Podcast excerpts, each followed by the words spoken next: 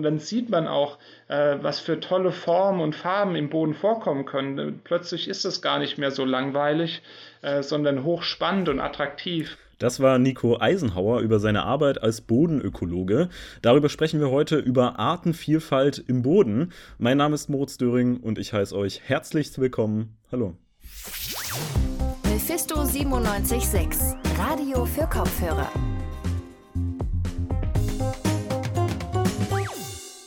Über Nico Eisenhower und seine Forschung, über die sprechen wir gleich. Vorher soll es aber um die Eröffnung des neuen nationalen Monitoring-Zentrums zur Biodiversität gehen. Das wurde nämlich letzten Freitag hier in Leipzig eröffnet.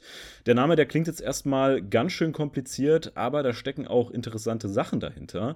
Und genau das kann uns jetzt mein Kollege Levin Wortmann erzählen. Der hat sich nämlich mit dem Monitoring-Zentrum beschäftigt. Hallo Levin. Moin Moritz. Levin, kannst du uns erstmal bitte erklären, was sich denn hinter diesem sperrigen Namen verbirgt? Ich werde es mal versuchen. Das Ganze ist auch eigentlich gar nicht so schwierig zu verstehen. Es setzt sich ja hauptsächlich aus den beiden Begriffen Monitoring und Biodiversität zusammen.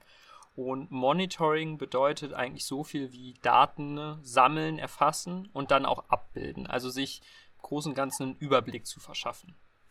Und Biodiversität kann man am besten beschreiben mit Artenvielfalt, beziehungsweise wie viel Artenvielfalt es in einem ganz bestimmten Gebiet gibt. Also wie viele Bäume sind da, wie viele Tiere, wie viele Mikroben. Zusammengesetzt nationales Monitoring-Zentrum, also einen deutschlandweiten Überblick verschaffen über die Artenvielfalt, die es hier gibt. Und das Zentrum, wie du schon erwähnt hast, wurde jetzt am Freitag eröffnet. Das ist auf der alten Messe und das ist eine Außenstelle des Bundesamtes für Naturschutz. Warum braucht man da ein Zentrum? Äh, denn so Monitoring von Tier- und Pflanzenarten, das gibt es doch bestimmt schon. Also ich weiß zum Beispiel, der NABU, der Deutsche Naturschutzbund, der zählt jedes Jahr Vögel. Warum braucht es da ein Zentrum, wenn es Monitoring eigentlich auch schon gibt so?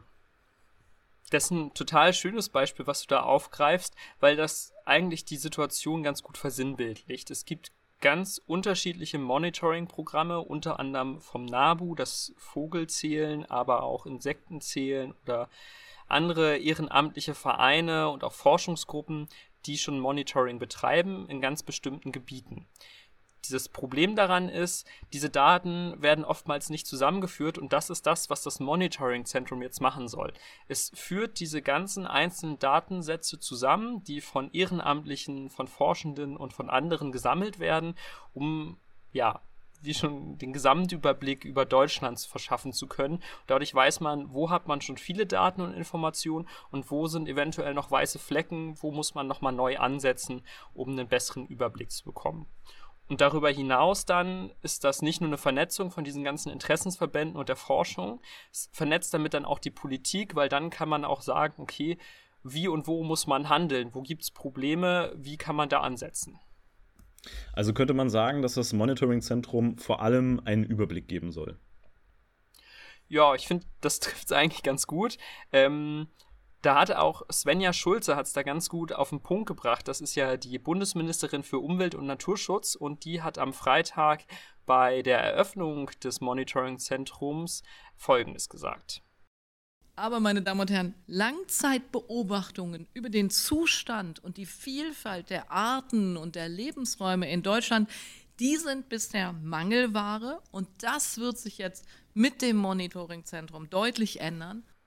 Also an das Zentrum sind auch viele Erwartungen geknüpft, dass man langfristig einen Gesamtüberblick über die Biodiversität hier in ganz Deutschland schaffen kann und damit dann natürlich auch besser auf Probleme reagieren kann. Jetzt ist Biodiversität ja eigentlich ein globales Thema. Ähm, warum hat man sich da in Deutschland gerade als Standort Leipzig rausgesucht?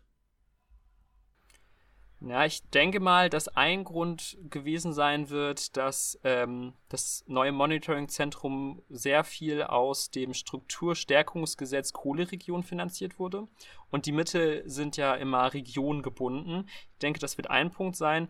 Aber der andere und wahrscheinlich auch entscheidendere Faktor wird gewesen sein, dass hier in Leipzig schon eine gewisse Infrastruktur in dem Gebiet vorhanden ist. Also wenn es um Biodiversität geht und um Monitoring. Denn hier gibt es ja einerseits das UFZ, also das Helmholtz-Zentrum für Umweltforschung. Und dann gibt es ja auch noch das Deutsche Zentrum für integrative Biodiversitätsforschung Halle Jena Leipzig, das EIDEF. Also wir dürfen gespannt bleiben, was wir in den kommenden Wochen und Monaten vom neuen nationalen Monitoring-Zentrum für Biodiversität hören werden. Danke dir, Levin, für das Gespräch. Sehr gerne. Ja, und Levin hat gerade schon das EIDIF erwähnt, also das Deutsche Zentrum für integrative Biodiversitätsforschung. Und da arbeitet, ich sag mal, ein ganz besonderer Wissenschaftler, Nico Eisenhauer. Den haben wir am Anfang schon erwähnt und mit dem hat meine Kollegin Eva Heiligensetzer gesprochen. Erstmal, hallo Eva. Hallo Moritz. Der Nico Eisenhower, der hat vor kurzem den Leibniz-Preis gewonnen, einen der renommiertesten Forschungspreise, verliehen von der Deutschen Forschungsgemeinschaft, der DFG. Und jährlich gibt es zehn PreisträgerInnen, ausgewählt aus 131 Vorschlägen und nur zwei davon stammen aus den Naturwissenschaften. Also der Leibniz-Preis, der ist sehr bedeutsam und Nico Eisenhower hat ihn gewonnen. Eva, womit beschäftigt er sich denn genau? Also grob gesagt beschäftigt er sich erstmal mit dem Boden und was darin so lebt. Er selber würde aber sagen, dass er und sein Team erforschen, wie sich biologische Vielfalt verändert und warum. Die Hauptthemen sind dabei, welche Rolle denn das Klima spielt oder eben Umweltveränderungsprozesse. Außerdem prüfen sie die Auswirkungen verschiedener Landwirtschaftstypen und mit den Ergebnissen davon führen sie dann gezielt Experimente durch. Daraus versuchen sie dann wiederum zu schließen, welche ökologischen Konsequenzen Veränderungen in der Biodiversität haben. Also das klingt jetzt auf jeden Fall schon mal ganz schön kompliziert. Ökologische Konsequenzen, ich würde jetzt mal verallgemeinern Klimawandel. Forschung dazu, damit verbinde ich eigentlich Expeditionen in die Arktis oder die Entwicklung erneuerbarer Energien. Da ist der Boden schon ein bisschen langweilig, oder? Ja, ich glaube, es geht nicht nur dir so, diese Einschätzung. Ich habe mich mit Nico Eisenhower unter anderem darüber unterhalten, warum das Thema Boden vielleicht dann doch nicht ganz so trocken ist. Ja, also der Boden wird als The Poor Man's Tropical Rainforest oft bezeichnet, also der tropische Regenwald des armen Mannes. Wer wirklich noch Biodiversität erforschen, erfassen will, der schaut in den Boden. Dort kommt sehr, sehr viel biologische Vielfalt vor. Es gibt noch unglaublich viele Arten, die wir nicht beschrieben haben. Und diese Arten sind wichtig. Sie sind unglaublich wichtig dafür, wie unsere Ökosysteme funktionieren. Der Boden ist die Grundlage für äh, alle essentiellen Prozesse im Prinzip. Und deshalb ist es so spannend, in den Boden zu gucken, weil es dort noch viel zu entdecken gibt und weil äh, diese Organismen dann von großer Bedeutung sind. Ist es das dann auch, was den Boden so besonders macht? Es gibt viele Dinge, die den Boden besonders machen, glaube ich. Es ist halt äh, ein recht ja, eine recht verborgene Umwelt. Äh, es sind vor allem kleine Organismen, die wir uns anschauen. Wir brauchen Mikroskope, äh, wir brauchen molekulare Methoden, um den Boden gut erfassen zu können. Diese, diese kleinräumige Struktur, die Dreidimensionalität äh, dieses komplexen Raums, das sind schon Besonderheiten, die dann auch natürlich eine Rolle spielen, warum, warum so viele Arten im Boden gibt. Und was sind die nächsten Schritte bei der Forschung? Also wie gehen Sie weiter vor? Ja, es gibt äh, viele äh, Forschungsrichtungen, die wir vorantreiben wollen. Zum einen äh, setzen wir gerade ein globales Monitoring-Netzwerk an. Das heißt, wir wollen auf der ganzen Welt Biodiversität und Funktionen im Boden erfassen und das über mehrere Jahre, weil es gibt noch ganz, ganz wenige Zeitreihen zur Biodiversität im Boden und nur so kriegen wir raus, wie sich diese Vielfalt verändert. Das schieben wir an, aber wir wollen auch noch besser verstehen, wie vor allem Pflanzen und Organismen im Boden zusammen funktionieren. Was für äh, Rückkopplungsprozesse gibt es da? Dafür haben wir zum Beispiel ein Baumdiversitätsexperiment angesetzt, das nicht nur die Anzahl der Baumarten manipuliert, sondern auch noch verschiedene Mykorrhiza-Typen äh, mit berücksichtigt. Und Mykorrhizen, das sind Wurzelpilze, die ganz eng eben äh, mit diesen Pflanzen zusammenleben und in Interaktion treten und damit äh, vor allem bei der Nährstoffaufnahme eine große Rolle spielen. Sie haben es vorher schon ganz kurz angesprochen auf die klimatischen Veränderungen, ähm, die auch mit dem Boden verbunden sind und diese Kleinstorganismen, die damit zu tun haben. Wie genau haben die denn was mit dem Klimawandel zu tun? Also woran kann man das festmachen und ähm, was bewirken die? Ja, also zunächst mal hängen äh, Organismen und Mikroorganismen vor allem im Boden sehr stark von, vom Klima ab, von der Temperatur und vom Niederschlag und vor allem von Klimaextremereignissen. Also zum Beispiel Dürren, äh, Flutereignisse und so spielen eine große Rolle, was die biologische Vielfalt im Boden angeht.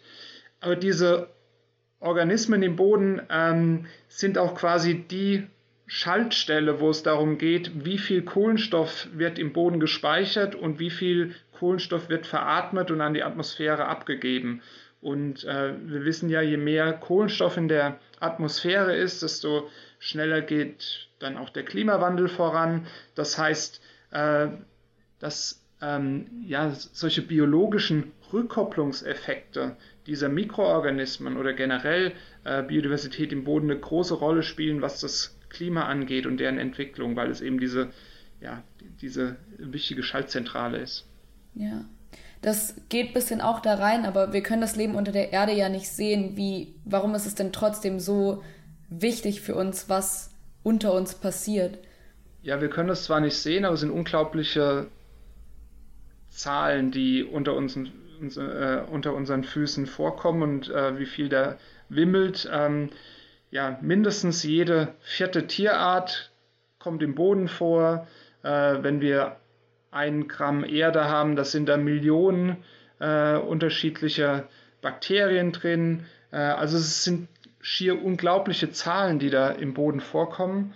Und äh, wie schon gesagt, diese Organismen treiben eben ganz viele Prozesse an, was jetzt die Aufreinigung von Wasser angeht, Rückführung von äh, Nährstoffen und damit Produktivität oder auch äh, einfach nur Wachstum von Nutzpflanzen. Also ganz viele Prozesse, von denen wir abhängen, werden von Bodenorganismen angetrieben. Ja, für die meisten Lebewesen auf der Erde, also zum Beispiel für Vögel und Säugetiere, bedeutet der Klimawandel ja eine Reduktion der Anzahl ihrer Art. Gilt es auch für die Tiere und Organismen im Boden? Ja, dazu haben wir ähm, schon einiges an Forschung gemacht, aber es gibt auch noch viel zu tun. Also äh, wir sehen, dass vor allem Klimaextremereignisse eine Gefahr sind für äh, biologische Vielfalt im Boden und dass mit Klimaextremereignissen und auch mit einer intensiven Bewirtschaftungsweise unserer Ökosysteme äh, Vielfalt verloren geht. Aber was wir auch noch sehen, ist, dass sich Gemeinschaften verändern, dass vielleicht nicht an jedem Standort Biodiversität zurückgeht, aber dass sich die verschiedenen Standorte ähnlicher werden. Das heißt, überall kommt das Gleiche vor. Und das ist dann auch ein Problem, weil diese gleichen Gemeinschaften dann auch äh, gleich oder ähnlich funktionieren und dann damit auch ähm, auf Störungen gleich reagieren. Und äh, wir verlieren damit so ein bisschen den, die Versicherung, so einen Schutz der Natur, wenn überall das Gleiche vorkommt. Hat sich die Zusammensetzung der Mikroorganismen im Boden in den letzten Jahren denn schon mal verändert? Ja, da haben wir äh, gerade eine Studie zu publiziert. Also wir sehen, dass sich äh, an vielen Standorten eben die äh, biologische Vielfalt verändert. An manchen Orten geht es hoch, an anderen geht es runter. An vielen äh, Orten geht tatsächlich auch die Biodiversität im Boden leicht nach oben. Aber wir sehen genau das eben erwähnte Phänomen, dass es ähnlichere Gemeinschaften sind. Und das ist eben das Problem, dass äh, wir überall dann ähnliche Gemeinschaften haben und dass auch vermutlich der Anteil von äh, Krankheitserregern von Pflanzen im Boden zunehmen. Das ist eine weitere Studie, die wir kürzlich publiziert haben, äh, wo wir eben zeigen konnten, dass dieser Anteil der Pathogene im Boden äh, ansteigt. Was würde denn passieren, wenn die Biodiversität im Boden sich entweder zu stark verändert oder komplett verloren geht? Naja, also wir sehen, ähm, dass die sogenannte Multifunktionalität von Ökosystemen dann verloren geht. Das heißt, ähm, äh, es ist nicht nur eine Funktion, die von der biologischen Vielfalt bereitgestellt wird, sondern es sind ganz, ganz viele Funktionen parallel. Und wir sehen, wenn die äh, Biodiversität im Boden verloren geht, dann geht diese Multifunktionalität zurück. Das heißt, ähm, ja, die Böden funktionieren schlechter. Es ist wahrscheinlicher, dass äh, dann auch bei Niederschlagsereignissen der Oberboden einfach weggespült wird. Also es sind ganz viele äh, Prozesse, die sich damit dann verändern könnten. Das sind ja schon große Geschehnisse, die da passieren können oder ja schwerwiegende Konsequenzen. Und jetzt hat aber die ihre Forschung und die ihres Teams viel mit Insekten und kleinsten Organismen zu tun. Das sind ja jetzt nicht so wirklich die Tiere, für die sich die meisten Menschen begeistern können. Wie kann man denn die Wichtigkeit der Forschung trotzdem vermitteln? Ja, ähm, ich glaube, also was ich immer versuche zu vermitteln, äh, ist ähm, oder sind Beispiele aus dem Alltag. Ähm, und da ist es auch so, dass wirklich, man sieht nicht immer die wirklich wichtigen Player. Ne? Es gibt ganz viele äh, Menschen zum Beispiel, die hinter den Kulissen arbeiten, die sind trotzdem mindestens genauso wichtig wie die, die auf der Bühne stehen. Ähm, so ist es vielleicht auch im Boden. Man sieht nicht alle, aber diese ja, Wechselwirkungen, die im Boden ablaufen, diese wichtigen Player im Boden, die spielen eine besondere Rolle. Und ähm, ja, das kann man dann vielleicht an solchen Beispielen klar machen oder auch, äh, ich zitiere auch immer ja, das Beispiel von der Fußballmannschaft, wo man ganz viele unterschiedliche Spieler braucht, äh, angefangen vom Torhüter bis zum Stürmer, die müssen unterschiedliche Eigenschaften haben, aber das ist nicht alles. Äh, es gibt auch noch den Betreuerstab und so weiter, die sieht man erstmal nicht, aber ohne die funktioniert es nicht. Und ich glaube, ganz viel von dem, äh, was wir nicht sehen, kann dadurch eben repräsentiert werden und äh, ist damit nicht minder wichtig. Haben Sie dann das Gefühl, dass die Relevanz aktuell anerkannt wird oder ist da noch Arbeit da?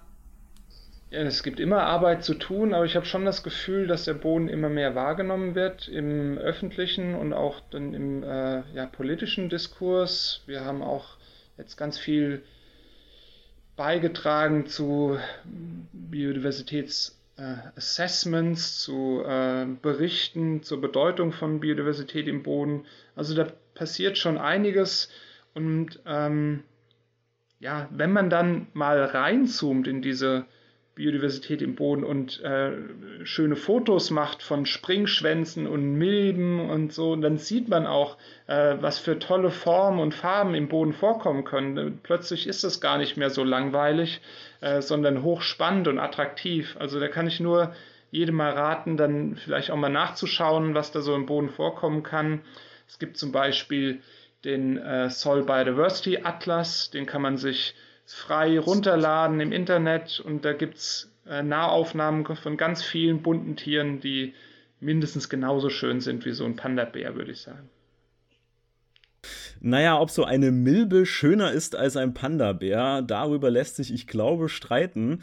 Nico Eisenhauer war das im Gespräch mit meiner Kollegin Eva Heiligensetzer mit dem Preisgeld vom Leibniz-Preis. Da kann er seine Forschung in Zukunft auf jeden Fall weiterführen. Tja, und damit sind wir durch für heute mit unserer kleinen Folge über Biodiversität und was sich alles so in unseren Böden an Leben tümmelt. Falls ihr mehr von uns hören wollt, dann könnt ihr uns gerne online besuchen auf radiomephisto.de oder auf Social Media, auf Instagram, Twitter, Facebook und YouTube. Vielen Dank an alle, die an der Folge beteiligt waren, an Eva Heiligensetzer, Alexander Böhle und Levin Wortmann. Mein Name ist Moritz Döring und ich verabschiede mich. Habt eine schöne Woche und bis zum nächsten Mal. Mephisto 976, Radio für Kopfhörer.